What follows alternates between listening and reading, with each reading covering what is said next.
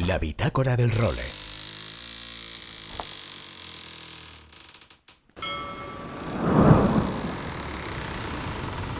Bienvenidos a bordo del role.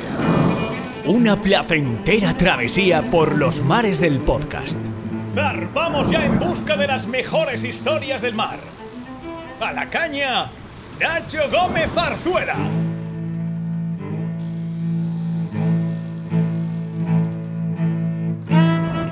Muy buenas a todos y bienvenidos a la edición número 86 de la Bitácora del Role, en la que vamos a tener a un protagonista de excepción. Llevábamos intentando hablar muchísimo tiempo con él y al final lo hemos conseguido. Se trata de Marcelino Botín, el diseñador español que en estos momentos dirige el que va a ser el diseño del barco con el que va a participar el Alingui Red Bull Racing en la próxima edición de la Copa América de 2024. Enseguida escuchamos la conversación con Marcelino que la verdad es que ha sido súper interesante. También la tenéis colgada ya en relevo, ya os conté la semana pasada que he empezado a escribir en este nuevo medio deportivo editado por Vocento, está en la web. Tenéis ahí también la entrevista colgada por si queréis echarle un ojo, pero bueno, enseguida escuchamos todas las reflexiones de uno de los protagonistas más importantes de la vela española a nivel internacional, Marcelino Botín. Y esta semana también ha sido la semana del Salón Náutico Internacional de Barcelona, que celebra su 60 edición y que está siendo un auténtico éxito. El primer día, el miércoles, hubo unas colas, vamos, de 200 personas para entrar y ha habido muchísima actividad. Se nota que el sector está en ebullición. Hay muchísima gente que se ha sacado la titulación desde el titulín al patrón profesional. Creo que es más de 100.000 títulos que se expedieron el año pasado. La gente está con muchas ganas de navegar y de comprar barcos y de introducirse en la náutica. Han pasado muchas cosas relacionadas con la vela en este salón náutico, por ejemplo, la presentación del trofeo Mediterráneo, que está conformado por la Palma Vela del Real Club Náutico de Palma, por el trofeo Conde de Godó del Real Club Náutico de Barcelona y por el trofeo Su Majestad la Reina del Real Club Náutico de Valencia. Y también está teniendo en este salón de Barcelona un protagonismo tremendo la Copa América. De hecho, el rey Felipe, cuando fue ayer a inaugurar el salón, se paró un buen rato en el stand de la mejor competición náutica del mundo, ¿no? Que todos los oyentes del role la conocéis bien. Además, ya os lo contaré bien la semana que viene, pero nos han concedido el acceso a una nube de información en la que solo van a tener la posibilidad de acceder a ella pues, unos pocos medios a nivel mundial y en el que actualizan día a día todos los entrenamientos de todos los equipos que compiten en Copa América, con lo que ya he estado echando un ojo por encima y es una auténtica maravilla, con lo que vamos a ir viendo qué sacamos de ahí y os lo iremos contando semanas. Y en apenas un par de semanas, además, a partir del día 28 de octubre, tenemos en nuestra Marina de Valencia una nueva edición del Valencia Boat Show y también vamos a estar allí contándoos todo lo que suceda con lo que, bueno, este mes, quienes estéis pensando en comprar barco o en cambiar el que tenéis, no os perdáis ni la cita de Barcelona este fin de semana, ni la de Valencia de final de mes, porque ahí vais a encontrar todo lo que necesitáis. Y en lo que a la vela se refiere, la Real Federación Española de Vela esta semana que tiene todos los ojos puestos en el Mundial de Fórmula Kite que se está celebrando en aguas de Cagliari y en el que Gisela Pulido va quinta en el momento en el que grabamos este podcast. Después de haber conseguido el bronce en el pasado europeo de la especialidad, Gisela, que sigue demostrando que está en una forma sensacional y que podría dar la sorpresa en las dos jornadas que faltan. La semana que viene os contaremos al final cómo termina, pero Gisela que sigue teniendo excelentes sensaciones en este Mundial de Fórmula Kite. Y el pasado fin de semana, el Bullhound que se proclamó subcampeón del mundo de J80 en Newport con una tripulación liderada por Per Roman y con los españoles Gustavo Martínez Doreste, Alfredo González, José Misegura y Luis Bugallo a bordo. Enhorabuena una vez más. Y también vamos a tener, como no, en esta bitácora del role a Luis Faguas con toda la información del windsurf y los compañeros de Cerveza Sailor que están montando una iniciativa muy interesante. Yo os digo, la semana que viene os la contaré con calma. Y con todos estos contenidos arrancamos ya la edición número 86 de La Bitácora del Role. La bitácora del role. Bueno, yo estoy especialmente contento porque tenemos comunicación con, una de las grandes figuras de referencia de la vela española a nivel internacional. Lleva muchísimos años instalado en la élite, además en equipos de primerísimo nivel en todas las grandes competiciones prácticamente que tenemos en nuestro mundillo. Y ahora está con un nuevo proyecto que la verdad nos tiene a todos enamorados para ver qué pasos va dando. Se trata del Alingui Red Bull Racing, uno de los equipos que va a competir en la próxima edición de la Copa América de Barcelona y que ha sido el primero en venirse hasta Barcelona para empezar a navegar en el campo de regatas que va a protagonizar la próxima edición de la Copa América. Además, yo tenía muchísimas ganas de hablar con él. No, no ha sido como Julio Villar, que ya sabéis que es el gran mirlo blanco que tenemos aquí, pero llevo mucho tiempo intentando que comparta un ratito con nosotros, con lo que, joder, se lo agradecemos especialmente. Don Marcelino Botín, muy buenas. Muy buenas, ¿cómo estás? Muy bien, ¿y tú? Oye, ¿tú has leído el Epetrel? No. Ah, bueno, bueno, bueno. Al final es que nos llevamos ya un par. Eh, Joan Vila, que creo que lo tienes por allí, me hace siempre la misma broma. Dice, bueno, Julio Villar, ¿cuándo? Julio Villar, ¿cuándo? Porque es el autor de este libro que, bueno, a, muchísima gente no le, le animó a empezar a navegar y a empezar a tirarse al mar. Pero bueno. Sí, sí, sí. No lo he leído, pero por supuesto le, he oído hablar de él y, bueno, algún día habrá que leerlo, por supuesto. ¿eh? Lo tenemos ahí cerquita ahora, retirado en las montañas de Tibisa, ahí en Tarragona. Ah, sí, sí, y, y andando, porque la parte de Marino era como un enamorado del trekking y tal, y, de, y se iba andando de, Tarragona a Bilbao y locuras de esta, pero bueno. Hay mucha relación entre la montaña y la vela. Sí, eh, La gente que le gusta la vela le gusta la montaña, no sé por qué será, pero debe ser por eso de la aventura, ¿no? Sí, sí que es verdad. Pero bueno, ¿cómo estás? ¿Qué tal las cosas por ahí por Barcelona y con este Alingui Red Bull Racing? Pues eh, muy bien, la verdad es que estamos ya, ya estamos ya trabajando a tope aquí en el, en el nuevo barco. Eh, llevamos ya aquí unos meses instalados en Barcelona, casi todo el equipo, no todo, pero casi todo. Y bueno, encantados de estar en Barcelona porque, porque al final, cuanto más cerca de casa, mejor. Y además, encantados de estar en la sede de la Copa América, porque ahí es donde más aprende sobre las condiciones y sobre cómo hay que hay que diseñar y regatear el barco, ¿no?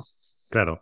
Oye, tú en Copa América mm. ya tienes una dilatada experiencia. El primer proyecto, gran proyecto de Copa América, te llegó precisamente con la edición de Valencia, ¿no? Con el New Zealand de, aquella edición de 2007. Sí, sí, sí, sí. ¿Cómo fue aquello? Cuéntame un poco cómo te surge esa primera gran oportunidad. Bueno, nosotros habíamos estado haciendo barcos eh, en esa época, prácticamente todo era de, era de IMS y todas estas reglas que había antes, ¿no? Y eh, yo conocía bastante bien a Andy Klotzen porque había sido uno de mis eh, tutores en la universidad, así que me llamó un día y me dijo que si quería ir con ellos a, diseñar el barco de Team New Zealand. Así que, Como, comprenderás, no dije que no. Claro, hay ni dinero ni nada. ¿Dónde y cuándo, no? Da, igual, sí, sí, sí, da igual.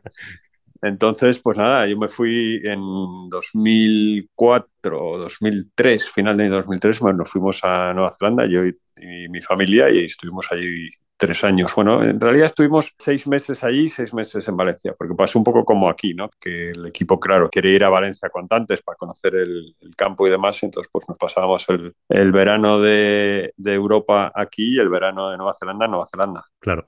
Oye, y previamente, o sea, para que te llegara esta oportunidad, evidentemente, como decías antes, pues habías tenido mucha experiencia diseñando IMS, ¿no? Yo recuerdo, y corrígeme si me equivoco, el Caixa Galicia, el Zurich, esos proyectos ya, ya fueron tuyos que al menos en el circuito de aquí arrasaron. Sí, sí, los IMS en esa época eran, IMS era la clase, la, regla que se utilizaba en todo el Mediterráneo, no, solo en, España, pero en, todos lados. Y en Estados Unidos también, o sea que era, era la, regla, la regla principal de las regatas estas de cruceros, ¿no? Y nosotros empezamos haciendo, haciendo IMS en, no sé, en 1997, creo que era el Zuritel fue de 1997, si no me equivoco. Sí. Y sí, hicimos ese barco, que claro, un barco pequeño de 33 pies. En esa época no era tan pequeño, ahora ves un 33 pies y dices, bueno, esto es, esto es una, esto es una birria, ¿no? Pero, pero, en esa época, bueno, era, era el más pequeño de la flota competitiva, pero bueno, no estaba mal, era un barco de, de cierto porte, ¿no? Hicimos, hicimos, ese barco y la verdad es que tuvo bastante éxito en su día y gracias a eso pues eh, seguimos haciendo con otros armadores y demás, ¿no? Y bueno, sí, el, Caixa Galicia fue uno de los grandes, eh, uno de los grandes hitos de nuestra,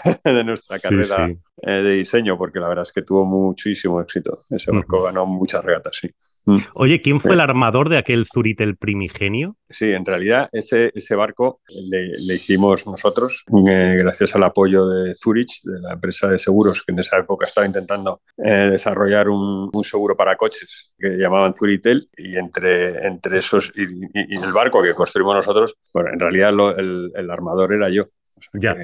Era armador y diseñador, ¿no? Joder, te la jugaste, pero mira con qué resultado, ¿eh? Madre de Dios. Sí, sí, sí, la verdad es que sí, la verdad es que sí. Pero bueno, sí, mereció la pena, está claro. Claro, porque tú venías de estudiar en Southampton, ¿no? Un poco en la meca del diseño naval. Sí, sí, sí, ahí, bueno, ahí es donde acabamos todos, incluso ahora también, ¿sabes? Todo el mundo viene de allí. Y estuve, en, estuve estudiando en Southampton y después de acabar, Estuve un par de un año, un año y medio intentando buscar un sponsor para poder hacer la campaña y una vez que lo conseguimos, pues eh, construimos el barco en, en, Santander en una nave con Toño Piris, hombre, eh, Talpi, más conocido como Talpi para los de la náutica, y ahí lo construimos y, bueno, luego el barco lo, lo llevaban también eh, Toño, Picho Torcida y un montón de gente del Club Marítimo de Santander, ¿no? Y muy bien, además. ahí, seguís todos en primera línea, vamos, todos los que has citado seguís ahí a primer nivel. sí, sí, ahí seguimos, ahí seguimos, sí, sí, La, verdad es que, la verdad es que unos años después, pero ahí seguimos. Oye, ahora enseguida nos metemos de lleno en Copa América, que creo que la gente estará ansiosa, ¿no? Porque hablemos de este tema, pero antes también un poco para acabar de dibujar, ¿no? El, el perfil con el que has llegado a, Lingui. Tú también has diseñado barcos punteros en otro tipo de, de categorías, por ejemplo, la Volvo, ¿no? Ya has diseñado dos, dos barcos que quedaron segundos en, en The Ocean Race, como fueron el, pero fue el Puma y luego el New Zealand también. Sí, exacto, sí, diseñamos dos, dos Volvos y bueno, son barcos, muy, la verdad es que muy interesante de diseñar porque son barcos muy distintos a, los que, a lo que nosotros estamos acostumbrados a hacer, estábamos acostumbrados a hacer en esa época, pero la verdad es que a mí de esos dos el que más me gustaba era el Puma, ¿no? porque el Puma la verdad es que tenía muchísimo potencial. ¿no? Al final tuvo muchos problemas estructurales ese barco. Y eso le, impidió quedar un poco mejor, ¿no? Pero yo creo que ese barco con un poco más de tiempo y un poco más de desarrollo hubiera, hubiera tenido muchas posibilidades de ganar. Era un poco el problema mm. de los Volvo 70, ¿no? Son las mayores bestias que hemos visto, creo yo, en ese tipo de navegación, pero pincharon mucho en eso, ¿no? Yo creo que hubo una famosa edición de la Volvo en la que rompieron todos antes o después. se rompían, sí, sí, sí, sí, porque eran barcos que eran... Las fuerzas dinámicas que se producen en esos barcos son tremendas, ¿no? Y el recorrido de, de la Volvo es muy duro, es muy, muy duro, porque claro, hay que ceñir, hay que ir de través, hay que ir de popa, ¿no? Pues si te pilla un, en una ceñida estas, te pilla mal tiempo, como pasó varias veces en la, en la, Volvo de, del Puma, pues es que el barco eh, o, le paras a tiempo o si no le rompes, ¿sabes? Es, inevitable. Ahí es, ahí es donde los, el skipper con mucha experiencia, ¿no? que es capaz de decir, bueno, vamos a, vamos a pararle el barco porque si no se rompe, claro. ese, ese al final es el que sale ganando. ¿eh? Claro, claro, claro. Eh, pero eso es muy, ya sabes que eso es muy difícil de hacer. Sí, sí, sí. Muy, muy difícil. La teoría la tenemos todos clara, pero el tío que está a la caña o que está mandando y ve que el otro se le acerca a dos millas, que ya lo ve, dice, aquí va a parar tú. está, exactamente, exactamente. Oye, ¿y ves de reojo cómo está la vuelta al mundo hoy en día? Porque vamos hacia los foils, las dudas de ver si se van a cargar los IMOCA o van a aguantar, ¿no? ¿Cómo lo ves desde la distancia, entre comillas? Porque, claro, evidentemente tu día a día era que lo sigas profesionalmente. La verdad es que lo sigo poco, porque lo de la Copa América te absorbe de tal manera que lo sigo poco. Pero bueno, como tenemos el equipo, en el equipo a Sam, a Sam Ah, sí. que, es un, que es uno de los diseñadores eh, más importantes que hay en, IMOCA en este momento, pues siempre le preguntamos, ¿no? ¿Cómo va esto? ¿Cómo va lo otro? ¿no? ¿Qué tal los foils? Esto, no sé cuántos. Y, y, claro, bueno, algo nos cuenta, pero, pero la verdad es que lo sigo, lo sigo más bien poco por eso, ¿no? Porque la verdad es que desde, desde que te metes en, esto, en esto de la Copa América es que no, no, no ves otra cosa. Es, es, muy, muy absorbente, muy absorbente. Claro. Oye, cuéntame un poco eso, porque tengo mucha curiosidad. ¿Cómo se afronta un desafío eh, de Copa América desde cero. Por ejemplo, en el caso este de la Lingui Red Bull Racing Team, ¿en qué mes o cuándo empezáis, dais el pistoletazo de salida? ¿Y cuál es solo un poco primero la primera toma de decisiones? Es decir, ¿cómo arranca un proyecto de esta magnitud? Y quizá es el proyecto con mayúsculas en la vela de competición hoy en día. Bueno, pues nosotros en Aliña empezamos prácticamente hace un año. Yo creo que fue en noviembre del, del, año pasado, o sea que sí, prácticamente un año. Y claro, empezar de cero es complicado. Es complicado porque lo que te gustaría es eh, la continuidad ¿no? en un equipo. Y, y, esa es la gran ventaja que tienen equipos como uh, Team New Zealand y, y Prada, ¿no? que llevan sí. muchísimos años haciendo la Copa América. El equipo sigue siendo más o menos el mismo, con la misma gente Claro, eso te permite, ¿sabes?, elegir a la gente, a la gente que quieres mantener y mejorar en las áreas en las que quieres mejorar, ¿no? Y, uh -huh. Empezar de cero significa un poco tener que hay, una, hay, una, hay un cierto grado de incertidumbre y eso, bueno, pues normalmente no suele ser bueno. Dicho eso, nosotros tenemos aquí en el equipo muchísima gente que conocemos y con los que hemos trabajado en el pasado, ¿no? O sea que uh -huh. desde ese punto de vista es un poco más fácil. Empezar de cero en cualquier caso es difícil porque hay muchos puestos que tienes que cubrir con gente que no, con la que no has trabajado, con la que no sabes exactamente cómo se va a comportar dentro de un equipo, porque hay mucha gente que es muy competente y que es muy inteligente, pero en un equipo de Copa América hay que, hay que trabajar en equipo, no se claro. puede ser un individualista y trabajar desde una esquina, ¿no? Y ese tipo de, ese tipo de cosas, pues cuando empiezas con un equipo, pues son difíciles de saber, ¿no? Si, uh -huh. si una persona se va a integrar bien en el equipo, no se va a integrar o cómo va a ser, ¿no? Por suerte, en nuestro caso, hemos tenido eh, un grupo de gente o tenemos un grupo de gente que es, que es fantástico y con el que estamos súper encantados de, eh, hasta el, a este momento y de momento la verdad es que las cosas van muy bien y vamos avanzando muy bien en el diseño y en, en todas las, en todas las eh, áreas del barco, claro. que son muchas y muy complicadas porque la, estos barcos son extremadamente complicados y extremadamente difíciles de diseñar y y por eso probablemente hay tan pocos equipos, ¿no? Porque claro. realmente hay muy, poco, muy poca gente en el mundo que puede cubrir las, las necesidades de diseño de un barco de este tipo, ¿no? Y, y, por eso es muy difícil de encontrar gente que haga ciertos trabajos en, este, en estos barcos que ya te digo, son tan complicados de diseñar y de mantener y de, mantener en, en, funcionamiento que al final, ¿sabes? Eh, empezar de cero con un equipo que no tenga una base anterior es realmente complicado. ¿Cuántos sois en el equipo de diseño y un poco cómo están repartidos los roles, Marcelino? Pues mira, eh, vamos a ver, no sé exactamente cuántos son, pero debemos estar alrededor de 40 personas en el equipo de diseño y el equipo total yo creo que ahora mismo debe estar entre 100 y 110, una cosa así, ¿no? Y supongo que a final de, eh, a final de campaña o cuando, cuando el barco empieza a navegar, pues habrá algunos más, ¿no? Porque, que todavía no están todos los puestos cubiertos, pero por ahí andan los números más o menos. Claro. Y yo supongo que un poco, sobre todo en las fases iniciales del proyecto, que ya las hemos pasado, el objetivo será eh, decidir en qué inviertes, ¿no? Porque es verdad, siempre se habla de que la Copa América es un, tiene un presupuesto, entre comillas, ilimitado, pero el tiempo no es limitado. Entonces, aunque tú tengas todo el dinero del mundo, deberás decir, vale, voy, tengo tiempo para diseñar estas tres o cuatro evoluciones. Me acuerdo conversaciones con Manolo Ruiz Elvira, que pasó por aquí hace un tiempo, o con Juan Cuyundián, que decían un poco que esa es la principal principal decisión que tienes que tomar a la hora de arrancar un proyecto así, ¿no? ¿En qué vas a invertir? Porque crees que eso es lo que le va a dar la mejora, que en este caso es cuestión de segundos o de décimas, al barco de cara al año siguiente.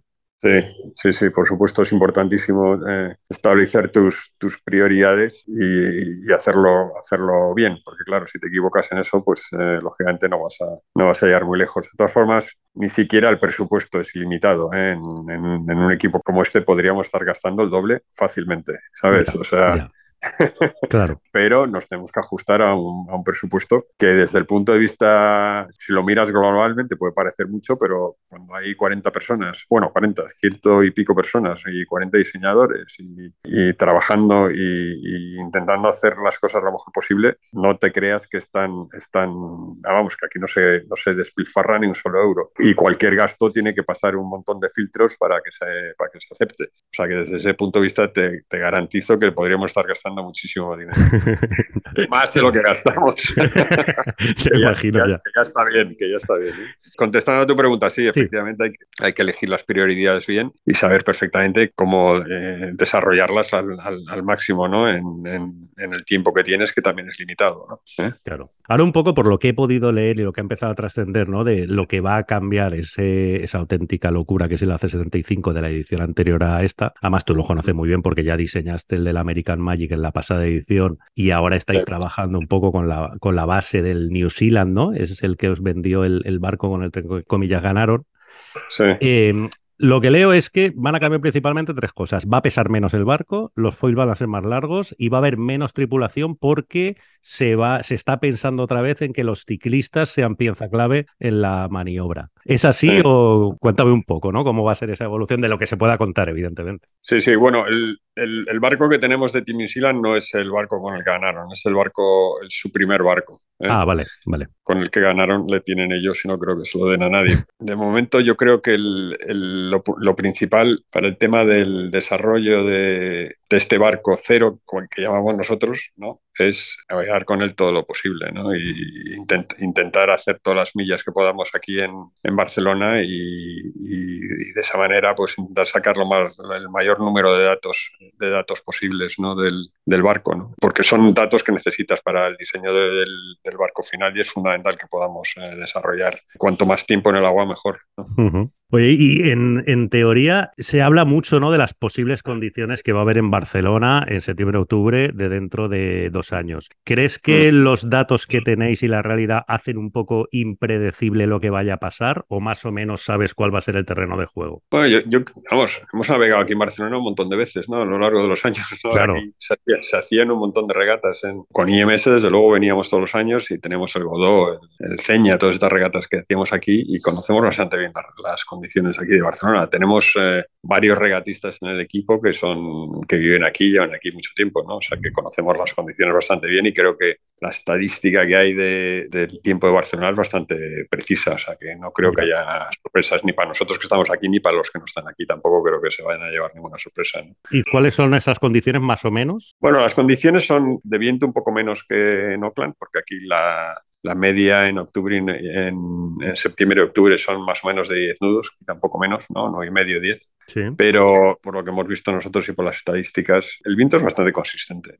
Hay, hay, muchos días de viento y no creo que haya problemas para regatear. ¿no? O sea que desde el punto de vista no veo que haya muchos problemas. Hay que tener en cuenta que aquí estás mucho más abierto al mar que en, en Oakland. ¿no? En Oakland estabas eh, rodeado de islas, ¿no? entonces el mar siempre estaba plano, aquí hay un poco más de ola ¿no? y eso es, un, es un, tema que hay que tener en cuenta. Claro, eso para empezar a volar, ¿no? o sea, para el tema de los foils sí que condiciona mucho el tema de la ola. Sí, depende un poco de, la ola y del periodo que tenga y demás, ¿no? Pero sí, eso es algo que es distinto de lo que normalmente veíamos en, en Oakland, eso está claro. Oye, para este proyecto de, de, Alingui, ¿tienes también como una circunstancia, una ayuda, una colaboración, no sé muy bien cómo definirla, que no sé si es nueva en tu carrera o no, pero sí que desde fuera menos parece muy atractiva, pero no sé muy bien cómo se concreta eso, ¿no? Que es la posibilidad de colaborar con un equipo de diseño brutal de Fórmula 1, el de, el de Red Bull. ¿Cómo está siendo esa sinergia? ¿En qué punto se puede concretar o no? ¿En qué medida se puede colaborar o no? Bueno, lo bueno de la Fórmula 1 es que utiliza prácticamente los mismos, para diseñar y coches y para diseñar barcos se utilizan los mismos tools ¿no? de, diseño, que son programas de CFD que se llama, que son, básicamente son programas que calculan la, aerodinámica o la aerodinámica de los barcos y desde ese punto vista es muy parecido. ¿no? O sea que ahí hay una, un primer eh, punto de encuentro entre lo que hacemos nosotros y lo que, hacen, lo que se hace en Fórmula 1 ¿no? Y, desde luego en ese, en ese campo ellos nos, nos, eh, nos ayudan en el diseño. Pero no solo en eso, sino en muchos otros campos, ¿no? en, la parte de ingeniería, en la parte de, datos, en la parte de telemetría, en la parte de simulador, en todas esas, en todas esas áreas, pues hay muchas, muchos puntos de, de relación. ¿no? Entonces, nuestro acuerdo con ellos básicamente es que si necesitamos algo de, su, de sus departamentos de diseño, les llamamos y si nos pueden ayudar, nos ayudan. Además de eso, tenemos una serie de personas del equipo que trabajan, del equipo de Red Bull, digo, eh, technologies que se llaman, que trabajan en el equipo. Hay como dos o tres personas que están aquí permanentemente y que nos ayudan, sobre todo en la parte de sistemas y en la parte de, control de, sistemas y demás. O sea que en, en muchos aspectos nos ofrecen apoyo y nos seguirán ofreciendo apoyo, porque esto es una cosa cambiante, ¿no? Siempre surgen cosas en las que dices, bueno, ¿cómo podemos solucionar este problema? Quizás los de la gente de Red Bull tenga experiencia en esto, o nos pueda ayudar, o pueda utilizar sus laboratorios. Ellos tienen, en, Milton Keynes tienen un, un centro de, del, básicamente hay laboratorios estructurales de todo tipo que nosotros podemos utilizar para cualquier tipo de prueba que queramos, ¿no? Entonces, desde ese punto de vista también es súper útil tener eh, ese tipo de colaboración, ¿no?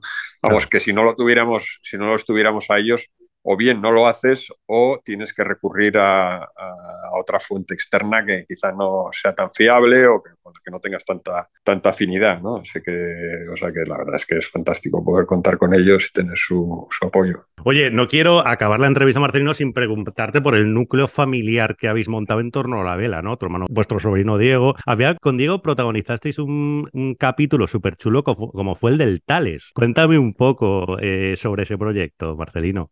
Gonzalo. Con Gonzalo, perdón, sí.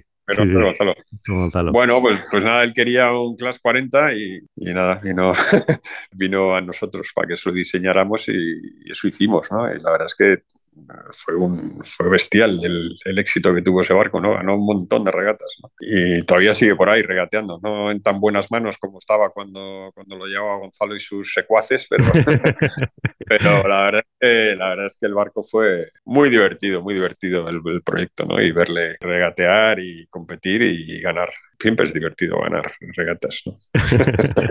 que sí. Para nosotros, aunque, aunque no estemos a bordo. ¿eh? Hombre, y tanto, si estáis ahí, aunque sea de forma no presencial, pero sí espiritual, joder, al final me imagino yo siguiendo el tracking ahí prácticamente como si estuviera a bordo y, sintiendo los rociones. Claro, imagínate el estrés, ¿no? Que estás, estás con el tracking a ver cómo va, no sé qué. encima, en este caso, ¿no? Como por la afinidad familiar, ¿no? Pues era todavía más, más excitante, digamos. ¿eh? Claro, claro, claro. Oye, y el que sigue, vamos, el que lleva una carrera también meteórica es Diego, que es hijo de Gonzalo, ¿no? Eh, sí, exacto. Diego es hijo de Gonzalo. Que Diego lo tenemos ya con el 49er, con Sail GP, el otro incluso Russell Kutz pidiendo públicamente dos veces que tiene que ser el caña. Yo no sé si esto es bueno o no, pero bueno, lo ha dicho públicamente. la verdad es que Diego va lanzado. Eh, sí, Diego es un crack. Además es un tío majísimo pues oye, es casi más importante, ¿no? Sí, señor. Muy bien, pues don Marcelino Botín, que ha sido un auténtico placer compartir este ratito contigo aquí en esta bitácora del role. Seguiremos súper atentos, Colín. Eh, el Alingui yo creo que se ha hecho un poco ya como el equipo local, ¿no? Ya que no vamos a tener equipo español en la Copa América, sí que lo notamos por mucho sentido como, como nuestro equipo en esta edición. Bueno, ya, puede, ya puede, porque no sé cuánta gente, cuántos españoles hay en el equipo de diseño, pero somos un montón, ¿eh? Somos un montón de gente. Un montón de gente, no solo Juan Vila, pero hay muchísimos otros, ¿no? Está Gonzalo Redondo, está... Vamos, hay un montón de gente aquí que, son españoles, ¿no? O sea que ya puede ser el equipo local. Qué bien, muy bien. Pues lo dicho, Marcelino, un millón de gracias y un placer haberte tenido en esta bitácora del role. Gracias a ti. La bitácora del role. Aloha Nacho y amigos de El Role, aquí estamos una semana más, semana marcada por el Día de la Hispanidad y que muchos han tenido puente y se han podido escapar a diferentes paraísos a ver si podían navegar un poco. Tengo amigos en Tarifa, tengo amigos que han bajado por Almería, tengo amigos que han llegado hasta Guincho y han tenido suertes dispares, pero sí que se han llegado a mojar, sobre todo en Tarifa ha habido unas buenas sesiones de levante. Además Tarifa está a tope siempre en estos días y otros pues no hemos tenido esa suerte. Parecía que ayer iba a haber temporal aquí en la costa valenciana, pero rascaron algo, un campello con material grande, pero los demás pues nos tuvimos que conformar con bici o con otras actividades. Y una de las cosas que os quería traer esta semana es, ya acaba el circo de PWA, es que me han invitado a participar en un congreso, en una charla sobre el diseño en el mundo de la náutica en busca de la velocidad. Entonces hemos orientado esta charla en función de dónde ha ido cambiando el material del windsurf a nivel de diseños, de esa windsurfer original a finales de los años 70 y cómo a través de los años 80, de los años 90, de los años 2000 ha ido evolucionando este material para convertirse el windsurf durante muchos, muchos años en la disciplina de vela más rápida del mar o de fuera del mar, porque ya sabéis que tenemos como dos récords a, nivel de velocidad en windsurf. Tenemos el récord en aguas abiertas y el récord en canal, que es el donde se hace el récord absoluto, primero en Francia, donde era San Marie del Mer, y luego ahora en Luderitz, en Namibia, que es donde a través de ese canal artificial sin choppy se pueden batir todos los récords. ¿Qué pasará ahora con el tema de los foils? El tema de los foils está haciendo que todo se revolucione, que tengamos altísimas prestaciones en velocidad con vientos más flojos y ya empiezan a tener prestaciones muy muy altas con vientos más fuertes. Entonces, aquí qué os recomiendo yo? Primero que le peguéis un vistazo a un documental que tenéis en Red Bull TV, que está muy muy muy bien, que se llama Broken Molds. Ya os hablé de él cuando todavía no estaba estrenado, que había que hacerlo por pago por visión, pero ahora mismo ya lo tenemos en Red Bull TV. Buscáis Broken Molds y tenéis un poco cómo se inventó el deporte del windsurf, cómo Holly Schweizer y Matt Swanger consiguieron desarrollar este invento y empezar con estos tablones que ahora mismo se está restaurando y tenemos la clase windsurfer que ya sea en el surfario, ya sea en el mundial, está teniendo una participación brutal. Es como una regata old school con tablas antiguas, con velas antiguas y que, que está teniendo mucha, mucha aceptación. Desde aquí un saludo a Darío que ha estado compitiendo el primer máster del Club Náutico de Benidorm. Y luego, cómo han ido evolucionando se ve desde la windsurf en Run, tomas de los años 80, de principios de los 80, con cómo está haciendo el windsurf en la actualidad, con Brausinho, con Kaileni, con todos estos windsurfistas que están llevando el windsurf a, a otro nivel. Entonces, es un vídeo que dura sobre una hora y cuarto o así, pero es una hora y cuarto de, de disfrute total que merece la pena que veáis. Red Bull TV, Broken Balls. Os lo recomiendo de todas, todas. Y poco más, Nacho. Esta semana a ver si conseguimos rascar algo más, si pudiera haber viento, pero no se ve nada en el horizonte. Entonces me parece que navegaditas pocas. Así que me contentaré con otros deportes. Un abrazote a todos y nos vemos por los mares. Chao, chao. Y con Luis Foguas nos marchamos, regresaremos la semana que viene con una nueva edición de esta bitácora del role. Hasta entonces, sed muy felices y navegad todo lo que podáis. Adiós.